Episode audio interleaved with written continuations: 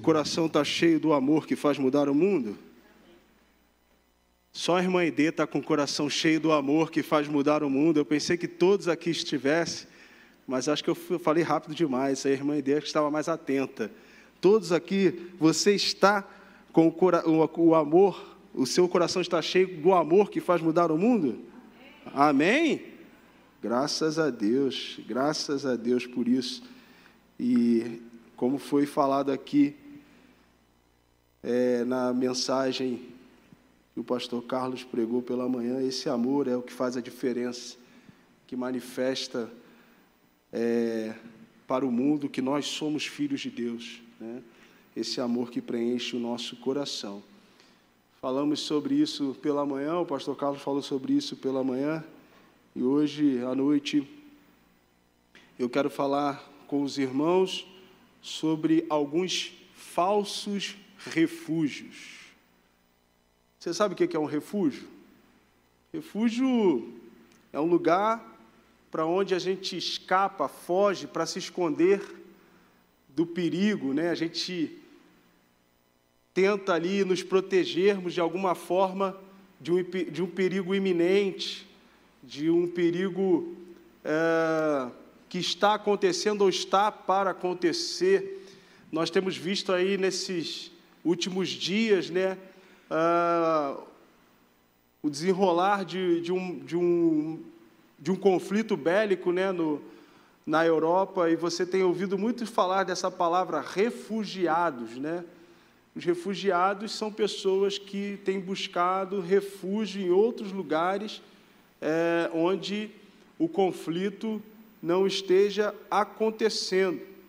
E é interessante você pensar que os refugiados de uma guerra, eles tentam se esconder do conflito.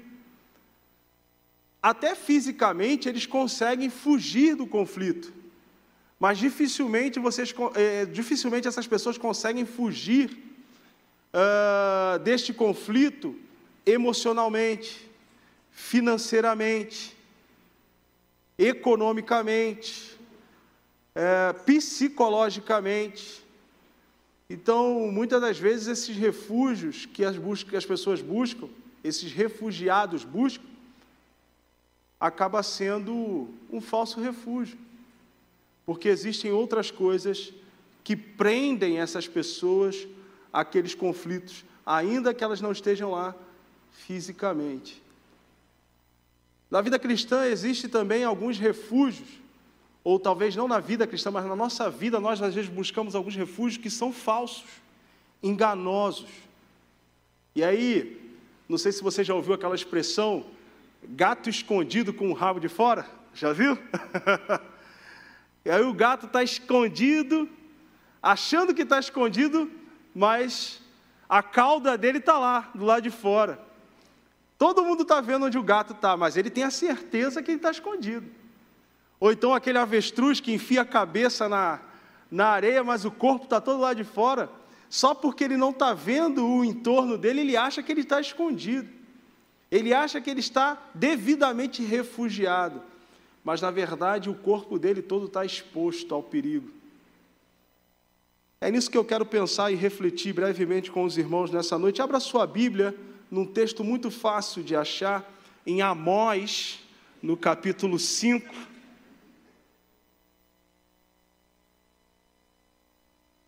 Vou te dar 10 segundos para achar Amós, capítulo 5, versículo 4 e 5.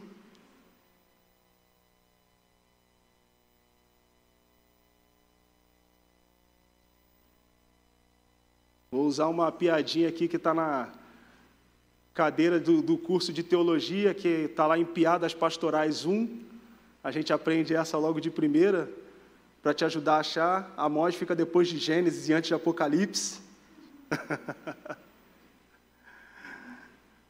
diz assim a palavra de Deus: Pois assim diz o Senhor à casa de Israel: Buscai-me e vivei.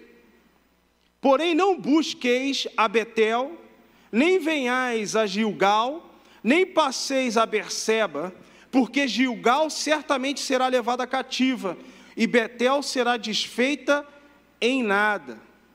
Versículo 6: Buscai ao Senhor e vivei, para que não irrompa na casa de, de José, como um fogo que a consuma, e não haja em Betel quem o apague. Senhor, obrigado pela tua palavra, e nós colocamos o nosso coração derramado diante de ti, para experimentar de ti, ó Pai, os ensinamentos que o Senhor tem para nós a partir daquilo que o Senhor mesmo disse.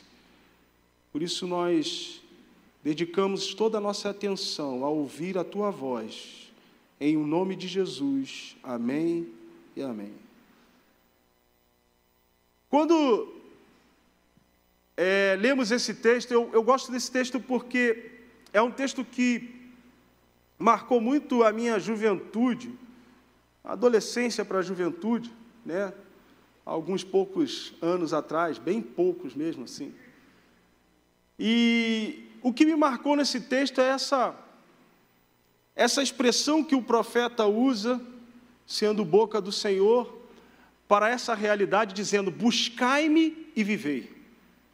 Porque quantas das vezes na nossa vida a gente fica dando voltas, procurando uma série de situações e tentando buscar uma série de soluções e subterfúgios para tentar nos livrarmos de algumas situações que se apresentam e nada dá certo, nada funciona. E vem a palavra de Deus na sua simplicidade e diz: me busque e viva. Continue vivendo, mas me busque em primeiro lugar. Isso corrobora com a realidade de Mateus capítulo 6, onde Jesus vai falar: Buscai, portanto, o reino de Deus em primeiro lugar e a sua justiça, a sua equidade, e as demais coisas vos serão acrescentadas. O que, que Jesus está dizendo? Busque a Deus em primeiro lugar e viva, porque o que vai ser, o que você precisa, vai ser acrescentado de forma natural à sua caminhada. Viva. Muitas das vezes nós, por conta do desespero que se apresenta fundamentado numa ausência de fé, ou numa postura de incredulidade, tentamos dar um jeitinho humano nas questões, buscando refúgios que não podem nos ajudar, que não podem solucionar os nossos problemas, mas pelo contrário, trazem problemas maiores. No capítulo 5, no versículo 6, Deus vai dar uma orientação a partir do profeta Amós, dizendo: Buscai ao Senhor e vivei, para que não irrompa na casa de José como um fogo que a consuma, e não haja em Betel quem o apague. Você está entendendo? Segue as minhas orientações, não tente buscar suas próprias soluções, para que as consequências que venham sobre essas soluções que vocês buscam por si mesmos não se tornem intermináveis. Refúgios que nós criamos, mas que são ilusórios, refúgios que criamos para tentar manter uma aparência de que Deus está trabalhando na nossa vida, mas quando verdadeiramente nós não permitimos que Ele trabalhe. E logo de cara, o profeta lhe diz o seguinte: olha, não passeis a Berseba, não passem a Berseba, não vão a Berseba. O profeta Amós ele destaca três lugares aqui que o Senhor diz para os israelitas não buscarem. É como se ele falasse assim: ó, me busquem, não busquem esses lugares. Por quê? Porque esses três lugares estavam intimamente ligados a um contexto de religiosidade vazia. E não era isso que Deus queria do povo. Ele queria um relacionamento sincero, profundo e próximo do povo. Então ele chama a atenção para o povo para esse contexto de religiosidade vazia. E ele apresenta três lugares: Berseba, Gilgal e Betel. Três lugares históricos, místicos, em relação a um contexto de adoração do povo. E Deus, nesse momento, ele está quebrando um paradigma com o povo de Deus, com o povo de Israel, dizendo: não me adorem nesses lugares, não me procurem nesses lugares. Imagina a cabeça do povo ao ouvir isso. Calma aí, Berseba é um lugar sagrado para os judeus. Como que o próprio Deus fala para nós não irmos a Berseba buscar Deus? Gilgal é um lugar emocionalmente, afetivamente ligado ao povo de Israel.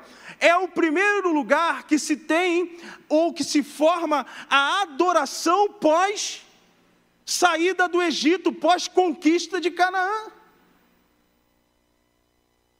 Importantíssimo emocionalmente para o povo. Betel, um lugar também importantíssimo, conhecido como casa de Deus era um lugar estrito de relacionamento para com Deus, ou seja, eu estou na sua casa. Quem entra na casa de alguém é porque tem intimidade. E Deus fala: não me busquem nesses lugares. Não se refugiem nesses lugares. Perceba um lugar físico, um refúgio físico, mas um falso refúgio. É interessante porque para um judeu adorar em Berseba, naquele contexto, ele tinha que passar muitas das vezes por terras estrangeiras, cruzar fronteiras. Perigosíssimo chegar até lá. Arriscado chegar até lá. E eles arriscavam as suas vidas para chegar até esse lugar, para poder de alguma forma apresentar uma adoração a Deus. Era um lugar de culto considerado sagrado para os, os judeus. Tão sagrado que eles chegavam a enfrentar a encarar fronteiras que eram perigosas para eles passarem, atravessarem.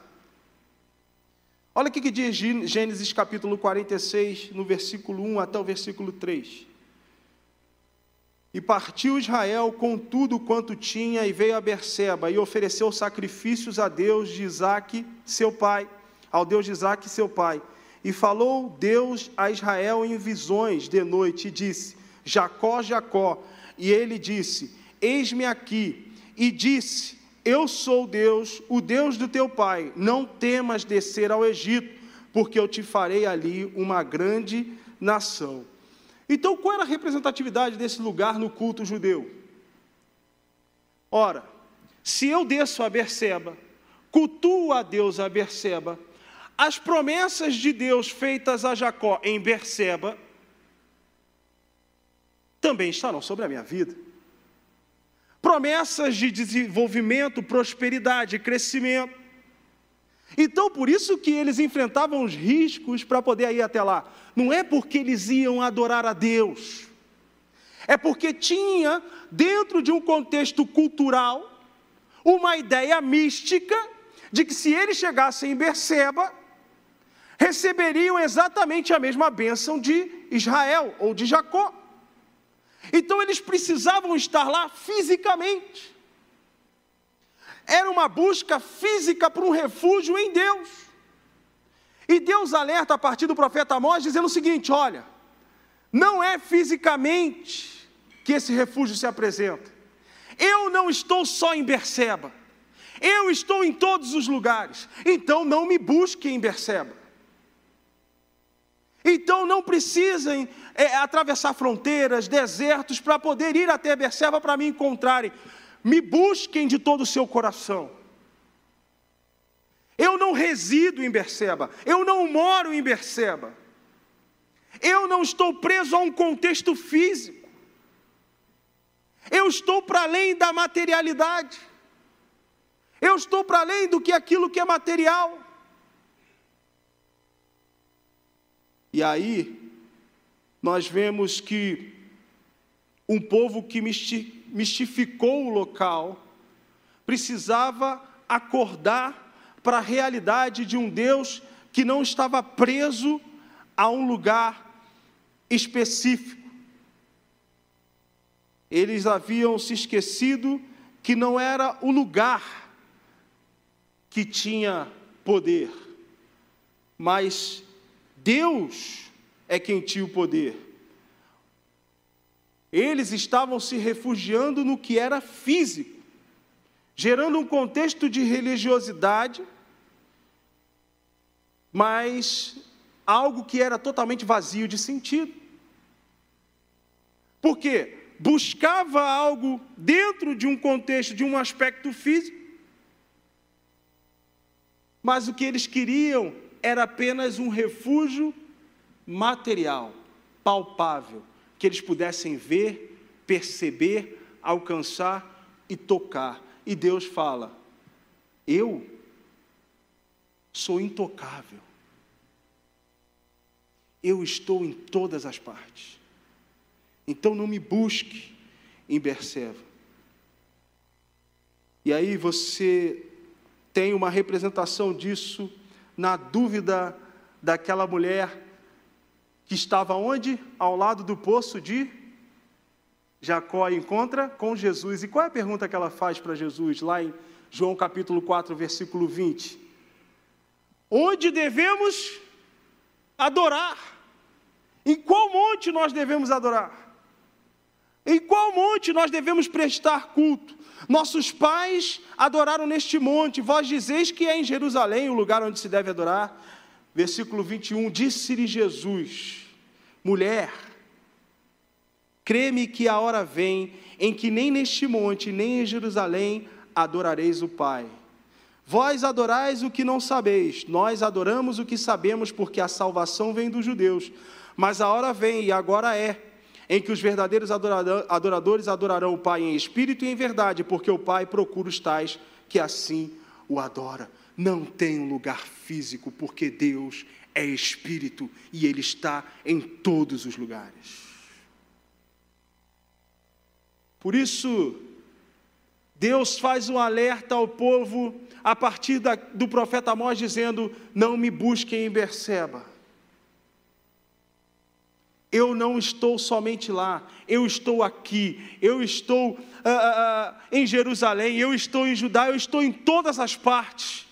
Mas principalmente o meu desejo é estar no seu coração, para que você não precise se deslocar a lugar nenhum para poder me adorar, mas que você venha me adorar em espírito e em verdade. E esse era o plano de Deus para toda a humanidade a partir de Jesus. Quantos de nós nos prendemos a um contexto físico, um refúgio que é físico para tentar, de alguma forma, emplacar uma adoração em relação a Deus.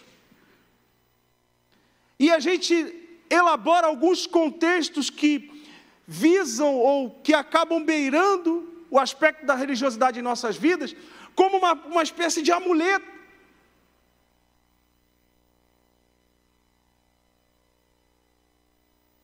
Deus ele fala para o povo não ir a Berseba porque Berseba tinha se tornado um contexto místico para o povo.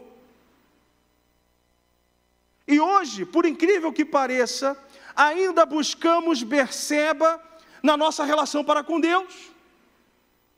Eu te mostro.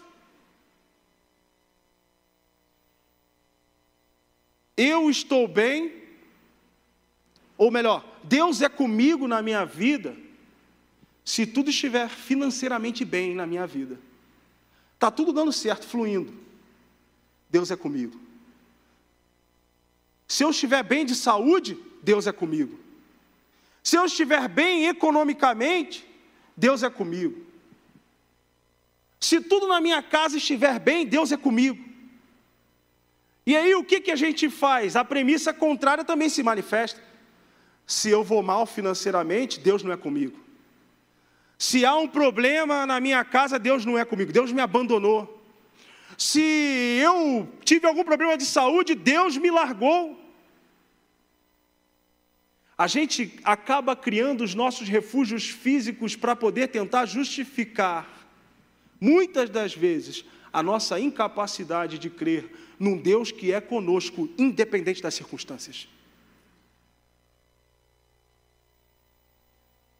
Deus fala a um povo: eu não estou só em Berseba. A percepção de vocês é a partir daquilo que aconteceu com Israel, com Jacó. Jacó prosperou depois de Berseba, Jacó cresceu, foi feita uma grande nação, então é lá que Deus está. E por incrível que pareça, muitas pessoas se aproveitam disso para vender uma fé falsa. Uma vez me perguntaram, foi até na classe lá de, de batismo, né? É, a respeito das pessoas que exploram a fé. E eu falei: o problema não está só na questão da pessoa explorar a fé, mas também quem se deixa ser explorado. O, o estelionatário, ele se dá bem, ele consegue dar o golpe nele, porque a vítima também quer levar vantagem. E muitas das vezes as pessoas caem nos golpes da fé, porque de alguma forma elas querem levar algum tipo de vantagem. Transportam a realidade de um Deus que é espírito para um contexto físico, porque a segurança dela já não está mais num Deus que pode todas as coisas, mas nas coisas que Deus pode dar a elas. Mais ou menos o problema de um conhecido nosso, chamado Jó. Muitas pessoas perguntam: qual foi o erro de Jó? Jó não errou, Jó não cometeu uma falha sequer. Jó capítulo 3, versículo 25. O próprio Jó, com a sua boca, disse: O mal que eu temia, esse me sobreveio. O medo que se tem se estabelece a partir da dúvida que se instala na nossa vida, na nossa cabeça. E qual era a dúvida de Jó em relação às coisas? Em, em relação a Deus? Será que, se eu permanecer com essas coisas, Deus me deixou, Deus me abandonou? Tanto que é esse o questionamento que Satanás faz diante de Deus. Tu cercas com uma sebe de coisas, por isso ele te adora. Onde Satanás foi acusar Jó diante de Deus? Na dúvida dele, naquilo que ele temia perder. Ele temia perder a família dele, temia perder tudo que ele tinha. Satanás foi aonde? Ah, ele tem medo de perder isso? Então deve ser por isso que ele permanece fiel a Deus, porque ele está pegado a essas coisas. Uma adoração, um refúgio físico. Muitas pessoas acham que Deus só está de bem com elas quando as coisas estão indo bem. Graças a Deus, Jó entendeu quem era Deus na vida dele. Quando tentaram pisar nele mais do que ele já estava, ele fala assim: Eu sei que o meu redentor vive. E por fim se levantará sobre a terra. E ele fala isso numa situação calamitosa. Os nossos refúgios físicos são formados a partir daquilo que nos prende de alguma forma numa relação para com Deus que é vazia de sentido, porque só às vezes nos relacionamos com Ele, porque temos algumas coisas que nós consideramos ser a manifestação do amor de Deus na nossa vida. Eu tenho aqui todos o que eu, eu tenho minha casa, meu apartamento, meu carro, tudo, Deus me ama. Eu não tenho nada disso, Deus me abandonou. Onde está escrito que é assim? Onde está escrito que é assim? Pelo contrário, olha o que o apóstolo Paulo fala em Filipenses capítulo 4, versículo 12. Sei bem o que é passar necessidade, sei bem o que é andar com fartura. Aprendi o mistério de viver feliz em todo lugar, em qualquer situação, esteja bem alimentado ou mesmo com fome, possuindo fartura ou passando privações. O apóstolo Paulo fala assim: Eu aprendi o mistério de viver feliz em toda e qualquer circunstância. Por quê? O mistério de viver feliz se resume ao fato de que eu confio num Deus que cuida de mim em toda e qualquer circunstância. Não importa se eu estiver bem alimentado ou com fome. Ou se eu estiver com fartura ou passando necessidade. O que importa é que Deus está cuidando de mim em toda e qualquer circunstância. Se não começamos a variar numa relação de um tipo de Deus onde se apresenta e se retira, onde ele se apresenta e se retira. E não foi isso que Deus nos falou a partir de Jesus. O que, que ele disse? Eis que estou convosco. Quantos dias? Quantos dias? Todos os dias. Até quando? Até o final do ano? Até semana que vem. Até quando?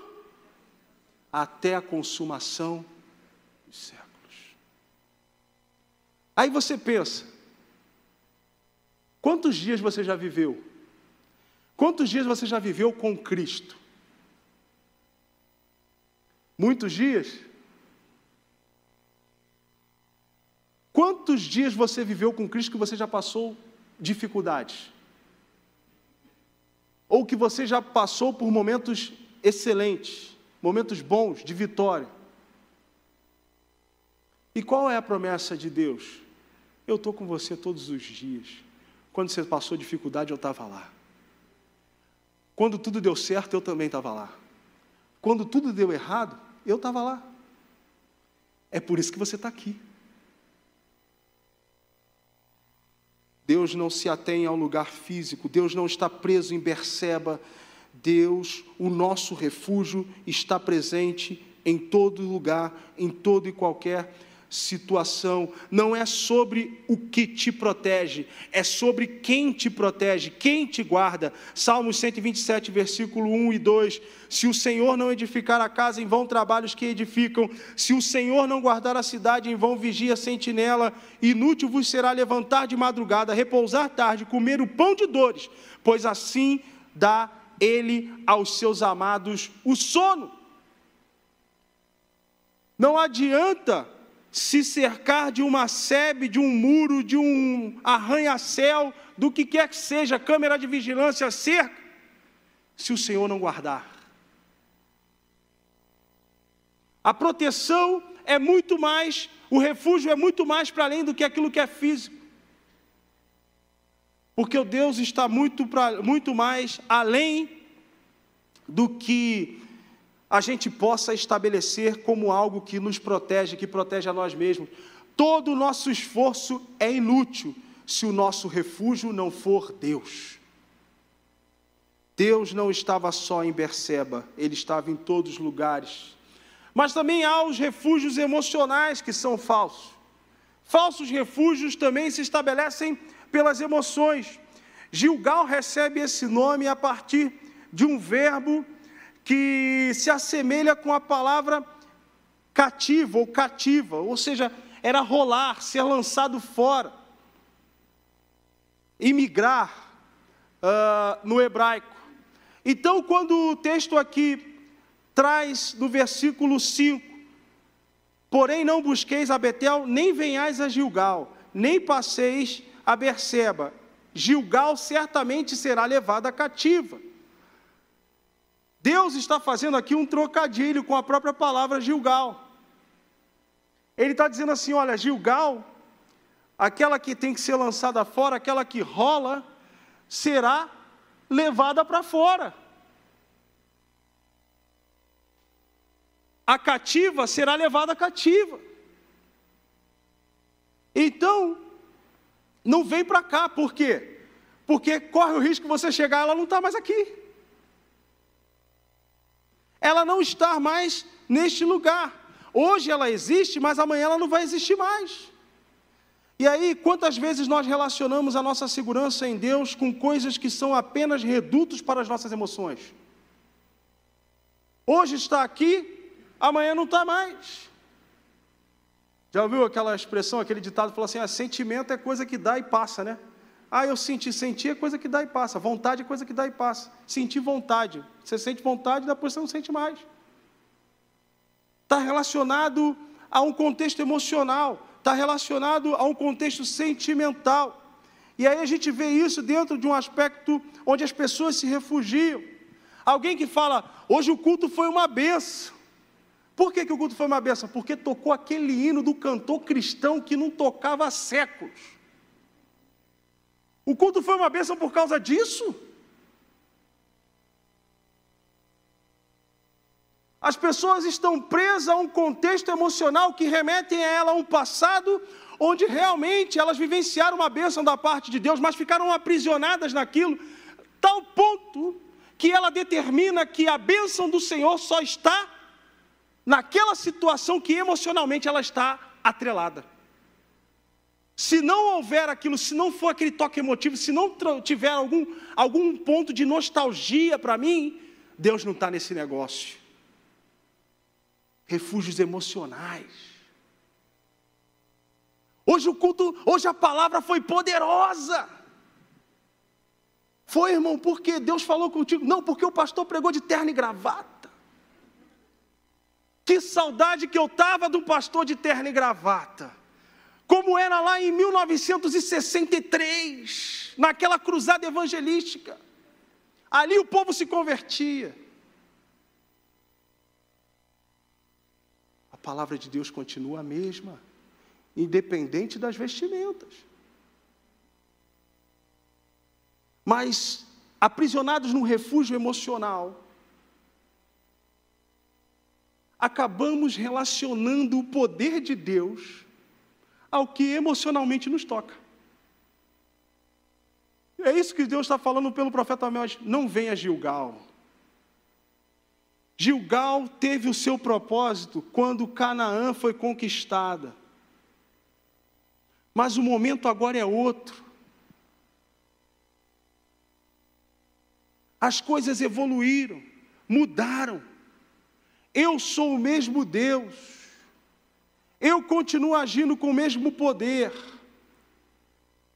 Tanto é, tanto é, que não é mais só Gilgal o lugar de adoração, não é mais só Berseba, não é mais só Betel.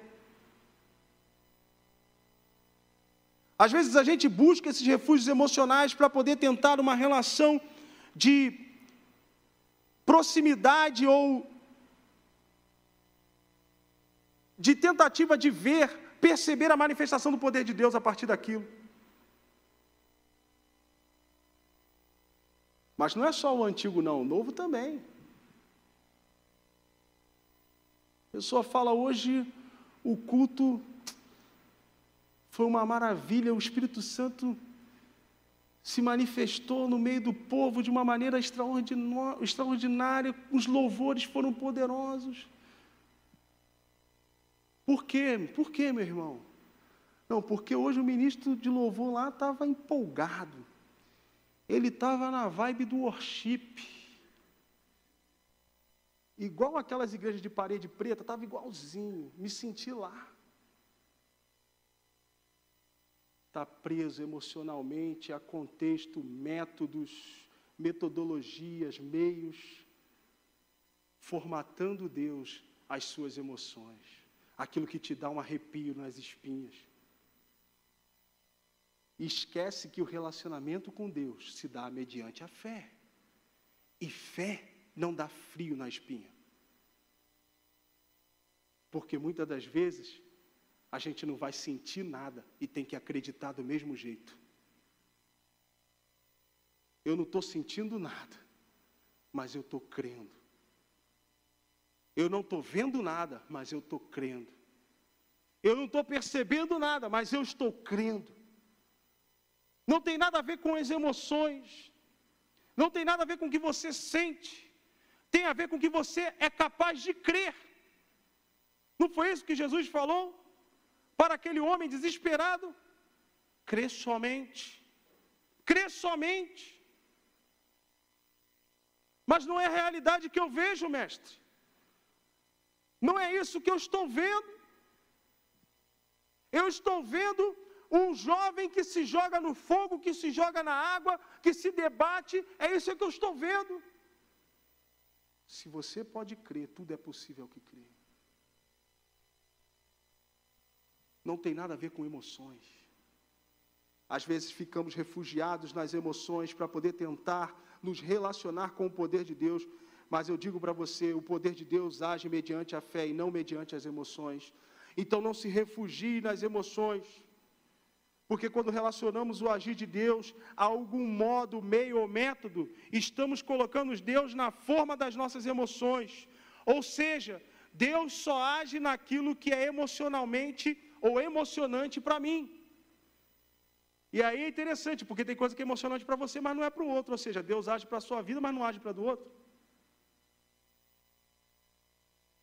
Deus não age mediante as emoções. Romanos 12, 1. Rogo-vos, pois, irmãos, pela, vossa, pela compaixão de Deus, que apresenteis o vosso corpo em sacrifício vivo, santo e agradável a Deus, que é o vosso culto racional. A forma é racional, mas a essência é espiritual porque a essência do nosso culto é Deus e Ele é Espírito. Mas quando a forma é emocional, a essência se torna carnal, pois Deus já não é mais o objeto do nosso culto, mas sim nós mesmos. Por isso o apóstolo Paulo fala: olha, apresenteis os vossos corpos santos, em sacrifício vivo, santo e agradável a Deus, que é o vosso culto racional. Porque se estabelece pela consciência daquilo que se está fazendo, mediante uma fé. Tanto que ele vai dizer que nós não devemos tomar a forma do mundo, no mesmo texto, mas transformai-vos pela renovação da vossa mente. Não é verdade?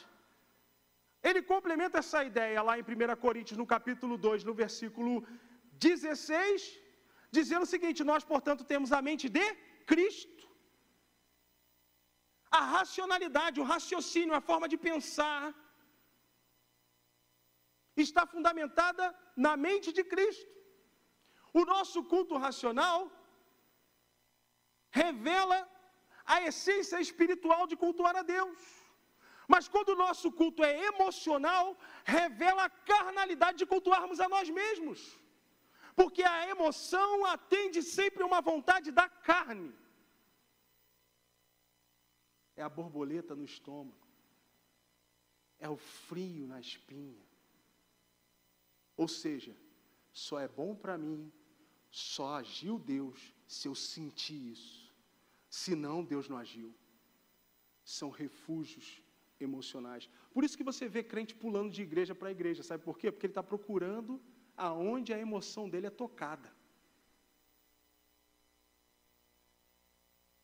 Aí quando ele encontra uma igreja, fala assim para ele: Filho, aqui o negócio é o seguinte: é palavra de Deus, é viver aquilo que Deus diz para você viver e ponto. É então, acho que eu não me adaptei muito a este lugar.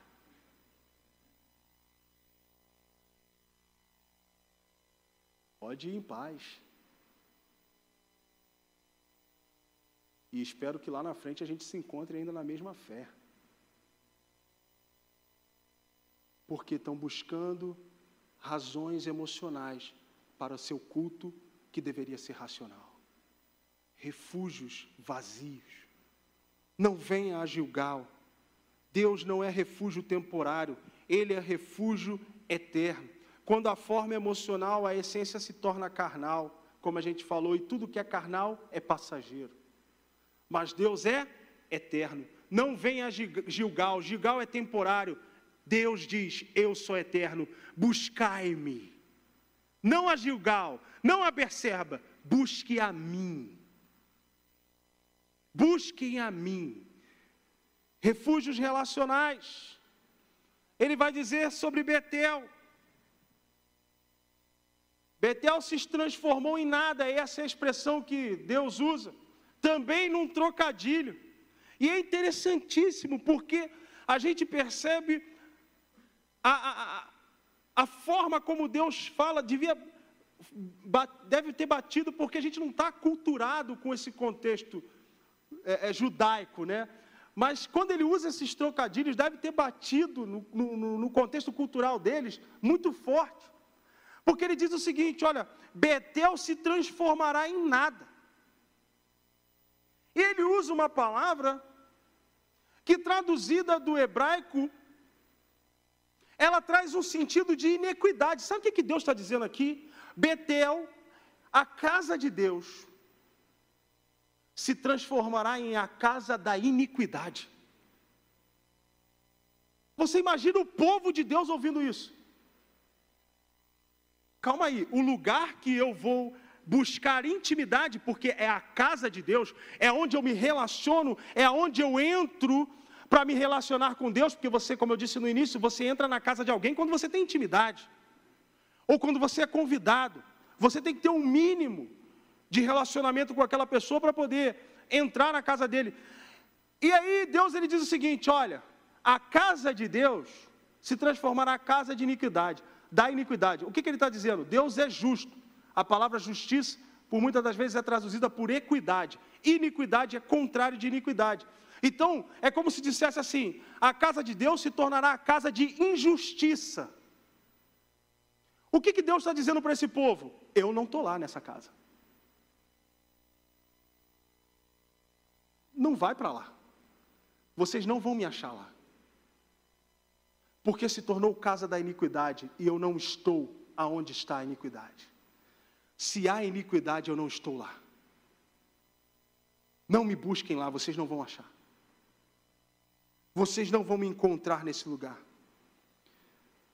Ela se tornou uma casa da iniquidade. Aí você pergunta: o que, que mudou?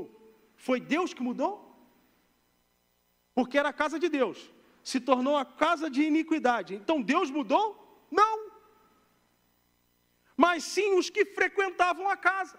Eles mudaram mas precisamente o relacionamento deles para com Deus. Olha o que está escrito, o que Jesus fala em Lucas capítulo 19, versículo 46. Repreendendo-os, está escrito: a minha casa será casa de oração. Olha o que Jesus fala. Porém, vós a transformastes num covil de estelionatários. Quem transformou? Os iníquos, os que buscaram uma falsa, um falso refúgio relacional com Deus. Eu estou na casa de Deus. Não, você está na casa da iniquidade, você está na casa dos estelionatários, daqueles que tentam enganar de alguma forma. Ou seja, Betel é um falso refúgio relacional do homem para com Deus porque o verdadeiro relacionamento produz transformação para quem se relaciona com ele. Perceba aqui que aquilo que o homem decide fazer não muda quem Deus é, ou quem é Deus. Mas aquilo que o homem decide fazer muda quem o homem é e o que ele é. Não é verdade? Quando você decidiu seguir a Cristo, não mudou quem você era e o que você era? Não é isso que o apóstolo Paulo fala em Efésios? Nós éramos filhos da desobediência. E quando nós passamos a seguir a Cristo, decidimos por seguir a Cristo, nos tornamos filhos da obediência. Jesus fala em João 8,44 para aqueles fariseus que eles eram filhos do diabo, porque eles tinham por pai Satanás, e Satanás era pai da mentira. Mas quando nos tornamos filhos de Deus, nos tornamos filhos da verdade. Então a decisão que o homem toma em relação a Deus ou se relacionar com Deus muda quem ele é e não quem Deus é. Deus, ele é o mesmo hoje, amanhã e sempre. Ele era, ele é e ele será. Então a decisão que você toma hoje no seu relacionamento para com Deus é para mudar quem você é e não quem Deus é. Por isso que Deus fala: não venha a Betel, porque Betel se transformou em nada. Betel era a casa de Deus, mas se transformou na casa da iniquidade. Por quê? Porque quem foi para lá se decidiu viver pela iniquidade. E isso não transformou quem Deus é, mas transformou quem eles eram. Se tornaram homens de iniquidade. Como Jesus fala em Lucas capítulo 19, versículo 46, a intenção ali era que fosse uma casa de oração, mas eles transformaram num covil de estelionatários. Às vezes as pessoas criam um ideal de relacionamento para com Deus que se inclina para a relativização da verdade de Deus.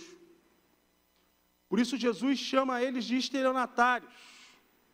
Uma das táticas que o estelionatário usa é justamente criar um relacionamento com a vítima baseado em falsas premissas, que ele apresenta como se fossem verdadeiras. O que, que isso quer dizer? Deus ama a todos. Sim ou não? Deus ama a todos? Mas Deus ama tudo o que todos fazem? Deus aceita todos, mas Deus aceita tudo o que, os o que todos fazem? Você está entendendo aqui?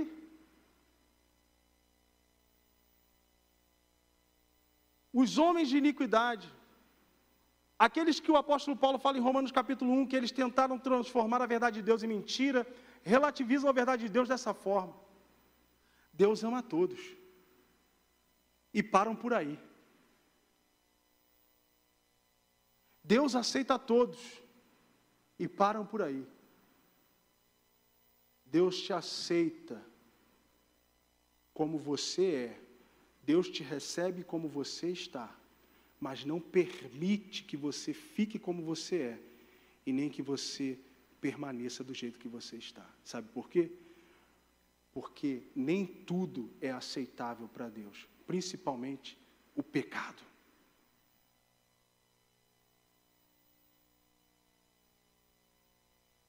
Ah, mas Deus ama todas as pessoas. Ama. Mas não é porque Ele ama que Ele quebra princípios que Ele mesmo estabeleceu. Sabe por quê? Porque se Ele quebra um princípio para favorecer a um em nome do amor, Ele deixou de amar o outro que seguiu os seus preceitos e os seus princípios. Sabe o que, que se chama? Acepção de pessoas.